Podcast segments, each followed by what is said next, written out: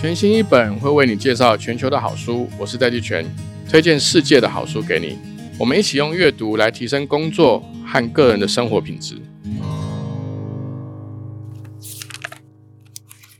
今天要跟大家介绍的这本书呢，中文书名叫做《大债危机》，这个作者叫做瑞达里欧。部分读者应该有读过他的其他的书，叫做《原则》。那《原则》那本书就是讲生活跟工作上面他个人的一些经验分享，我也觉得很有帮助。但我们今天要介绍的这本《大债危机》呢，它中文版出版的这个年份是二零一九年。大家可能会好奇说，为什么二零一九年的书现在才来介绍？这本书它在讲的是国家的债务周期，就是说从一个很宏观的角度来看，国家的债务周期、整个经济体、社会的债务周期，有提到一点点个人的债务周期。但是从一个宏观的角度来讲，它的这个大债危机解释的是整个大的经济循环的债务周期有什么样的一些指标、什么样的特征，去分析过去历史上不同的国家和不同的阶段的债务周期。分别发生了哪些事情？有很多地方是非常雷同的。有哪一些小的细节可能先发生后发生，但大的趋势都是往同样的这个方向在演变的。那他的这本书的第一步呢，介绍的是典型的大债危机。他先分析了这个自己对于信用和债务的个人看法，还包含这个大型债务周期的这个发展模式。为什么我会在这个时候跟大家分享这本书呢？想说。我有生之年，如果有看到这个，它里面举到的这些例子，包含哦，包含德国一次世界大战后的经济崩盘，还有这个美国一九二九年经济的大萧条，它里面也提了二零零八年的金融危机，还有二零一零年的欧债危机。也就是说，在近代社会，尤其是这个二十世纪上一个世纪，还有这个世纪初，经历了几个全球性的大的。这个经济崩盘或者经济周期，他都把它放进书里面去做很详尽的这个描述跟分析。那我在读这本书的时候呢，一开始是慢慢读，一边读一边去印证我们现在这个每天发生的全球的一些金融的事件。譬如说，最近大家如果有注意的话，美国的国债上限已经接近美国国会立法通过的能够借钱的这个债务上限的额度。如果没有其他的作为或其他的国会同意的话，看起来美国政府最快会在六月，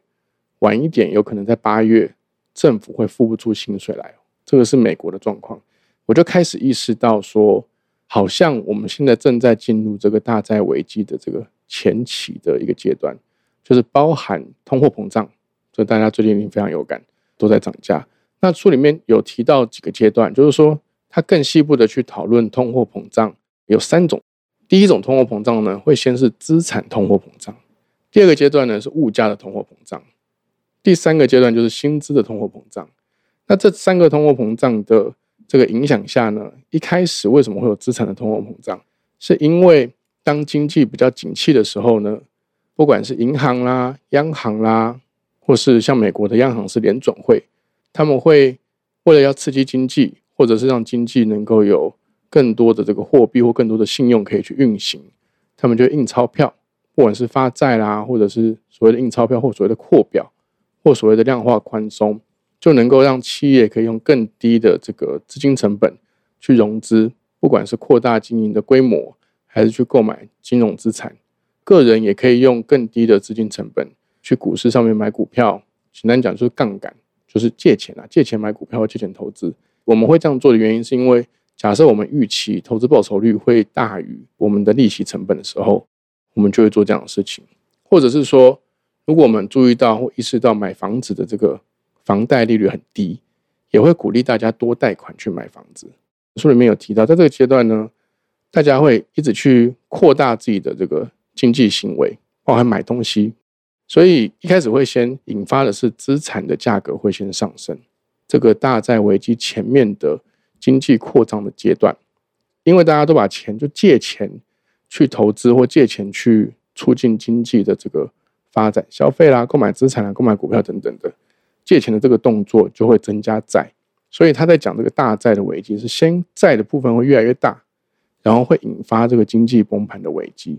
所以当第一个阶段就是资产价格一直往上升，升升升升到后来，资产通货膨胀到达饱和的时候呢，就会开始引发物价的通货膨胀。比如说资产越来越贵，接下来就是大宗物料，像我们会听到说，哎，像最近蛋价比较贵，有一个说法说是因为鸡得禽流感，另外一个说法是说因为它的鸡的饲料变比较贵。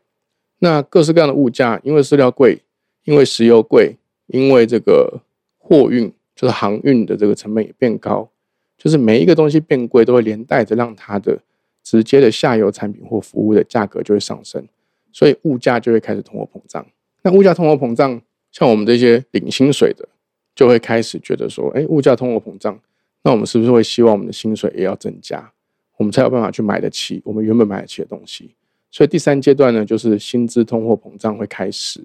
蔓延。那在这样的一个三阶段通货膨胀，就是说从资产通货膨胀到物价通货膨胀到薪资通货膨胀。的最后结果呢，造成这个企业的获利能力会下降。大家可以想见，就是说，如果今天企业卖的东西都是固定的价格，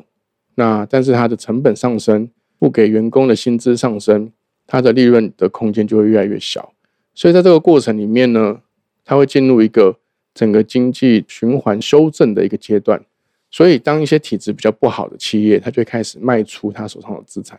或者是一些。啊，投资效益比较不好的投资人，他就会开始卖掉手上的这个金融资产。我我举个例子来说，这最近大家大概都知道，细谷银行它为什么会倒闭？倒闭的原因是因为它的存户去挤兑，就是存户去把它存在细谷银行里面的钱都领出来，他在资产上面也许还付得出这个钱，可是因为它缺乏流动性，他的账户现金已经没有了。你要去募资筹资的方式有两种嘛，一种是发行股票，你可以换得现金；另外一种呢，就是把你手上的资产卖掉去换得现金。那细谷银行当时他手上的资产大部分都是债券，因为美国升息的关系，所以债券的价格就是往下跌，债券的殖利率变高，这个又进一步的去让细股银行手上的资产的价格往下跌。资产往下跌的时候呢，细股银行其实有意识到说。可能会造成投资，他就买他们股票的这个投资人会抛售他们的股票。所以，如果我们回过头来去看一下那个细股银行倒闭的过程，虽然时间很短，但是如果我们按照时间的顺序来看，它的第一个阶段是，因为他手上持有的金融资产，譬如说美债，它的价格下跌，所以原本价值一百块的东西，现在在账面资产上面，他如果当时卖掉，可能只能够卖八十块。那这个财务报表出来之后呢，进一步的先影响了细谷银行的股价，就是它在这个股票市场上公开发行的股票市场上面的股票价格，在二十四小时之内就跌掉了六十 percent，就是它的股票如果是十块，就跌掉了六块剩四块。然后存户呢看到它的股票价格跌这么快，就很担心这个银行会倒，于是就把钱领出来。结果当大家同时去领的时候呢，他就真的钱就领不出来了。这个就进一步的再把它嘎进去，变成一个恶性循环，就大家都对这个银行更没信心了，所以它的股票要继续往下跌，就更在往下跌。那当这个钱付不出来的时候，这个银行就被迫只能够去宣布破产，然后让政府或者是其他的债权人来接管。这个是书里面没有提到，但是其实当我在看到这个事情发生的时候呢，对我来说是有很强烈的 deja vu 的感觉，就是其实书里面都讲过了。好，那这本书还有个特色呢，是里面分三部。第一部讲的是典型的大债危机长什么样子，他用“典型”这两个字哦，也就是说，他后面有分析了最多四十八个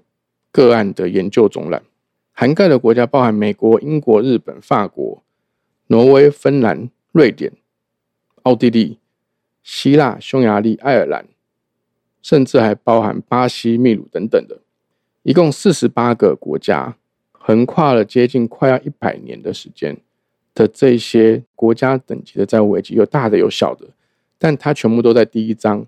整理成一个典型的大债危机的大型债务周期。这他说的这第一个部分。那第二个部分呢？他把中间就是刚刚讲的四十八个例子里面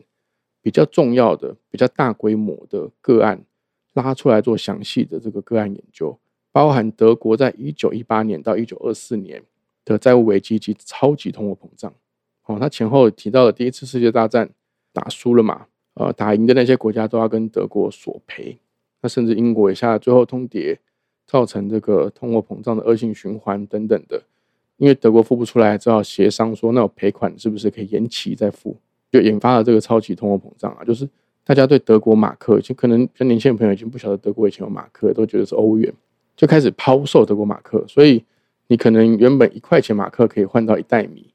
但它的通货膨胀之夸张，是你可能要用到一万亿，很夸张的数字。那个是是你要抱着一袋钱去换一小袋米。那他也讲了，后来这个超级通货膨胀是怎么终结的？那这个是德国的一个很重要的案例。第二个呢，他也提到了这个美国一九二八年到一九三七年的债务危机跟调整，包含它的泡沫、股票的这个泡沫化跟崩盘的走势，经济怎么萧条，还有整个国家怎么样去去杠杆化的这个历程的细节是什么？他也提了当时这个胡佛总统提的这个紧缩政策。是怎么样再进一步的引发另外一波的这个经济衰退？那除了这个上个世纪的这个案例之外，他在这个第二步，就是第二个 part，他也提了二零零七年到二零一一年的美国债务危机与调整，也是一样，同样有这个典型的这个几个阶段：泡沫的兴起、顶峰、萧条跟崩盘。所以在我读这本书的时候呢，我就开始意识到，我们现在好像。已经进入了泡沫的兴起，快要到顶峰的时候。那这本书里面有很多细节，尤其尤其我可以跟大家分享的是，我最喜欢这本书的一个部分呢，是他会在介绍这些案例的时候，纸本的书在描述这些事件的同时，在书的左右两侧会附上当时的新闻、重要的媒体的新闻标题跟摘要。所以我在读的时候呢，或你在读的时候，可以有一种身临其境的感觉。一九二九年八月二十四号，《纽约时报》报道，这个美国联总会又干嘛干嘛干嘛了，或者是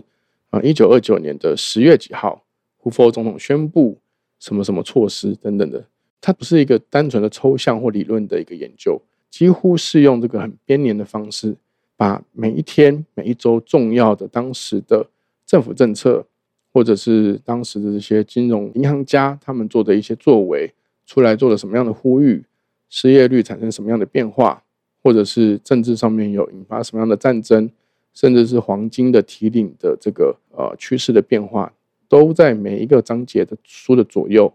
都附上相应当时这个时间的这个事件描述。譬如说，最近大家一定也跟我一样非常关心啊，美国联准会。它到底是不是要开始进入最后的升息阶段？在最近全球有三家银行倒闭的这个时候，华尔街和全球的金融圈都开始调整跟改变对于美国联准会升息的预测。在这些银行还没倒闭之前，原本预计美国会一路升息，就升息到年底。但是现在比较主流的预测是说，美国可能只会再升息一码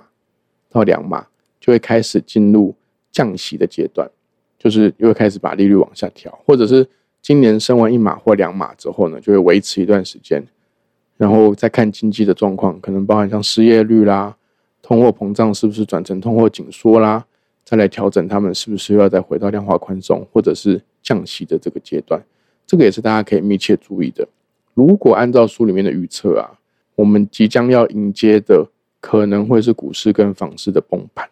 这本书是比较从大的这个债务的周期来去做分析。另外一本书我也蛮推荐的，另外一本书的书名叫做《掌握市场周期》，它的作者是霍华马克思。霍华马克思甚至是华伦巴菲特也非常推荐的一个一个比较新生代的投资人。他的书的介绍是说，价值投资者必看的一本书。价值投资者就是华伦巴菲特跟他的这个 partner 查理蒙格非常推崇的，几乎说是哲学啦。掌握市场周期呢？这本书就比较从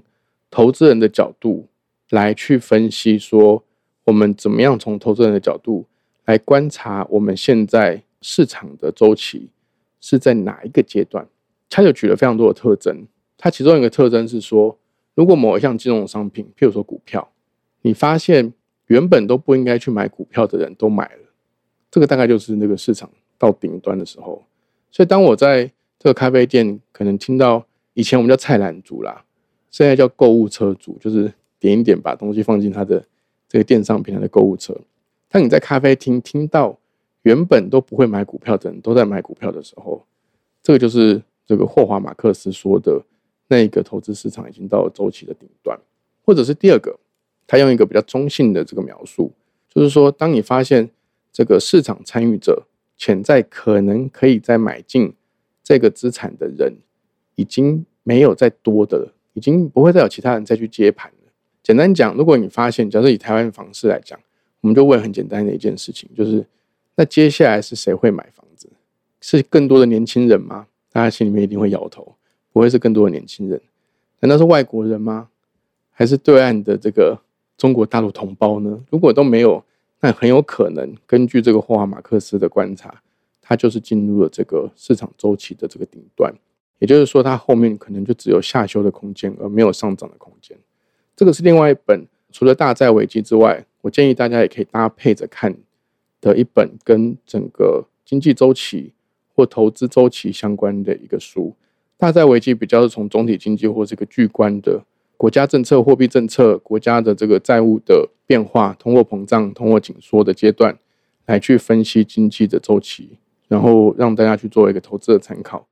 那最后我想要跟大家分享一个我自己最近觉得很有意思的一个心得。大家一定也跟我一样听过，就是华伦巴菲特有一句很有名的名言。人家问他说：“哎，华伦巴菲特先生，请问你这个常年保持投资获利赚钱的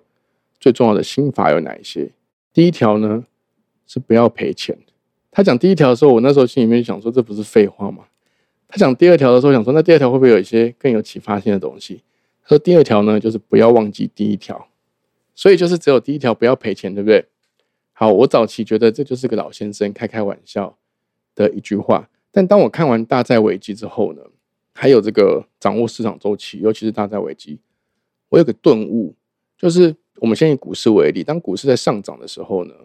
我们没有办法预测它的上涨的顶端在哪里。可是呢，我们如果觉得它已经接近了上涨的顶端，你那个时候就应该卖掉。